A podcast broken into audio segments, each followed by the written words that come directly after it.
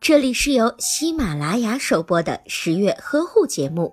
十月呵护帮助孕妈妈们摆脱孕期中的各种烦恼。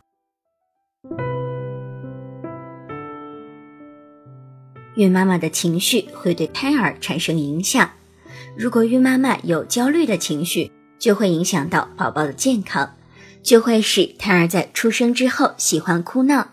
孕早期的妈妈如果经常感到恐惧不安，就很有可能会影响到胎儿的健康。因此，孕妈妈一定要保持良好的心态，准爸爸也要积极配合，营造良好的家庭气氛。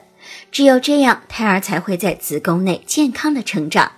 那么，准妈妈怎样才能保持心情愉悦呢？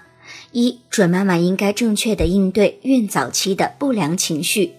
孕妈妈不应该给自己太大的压力，要学会放松心情。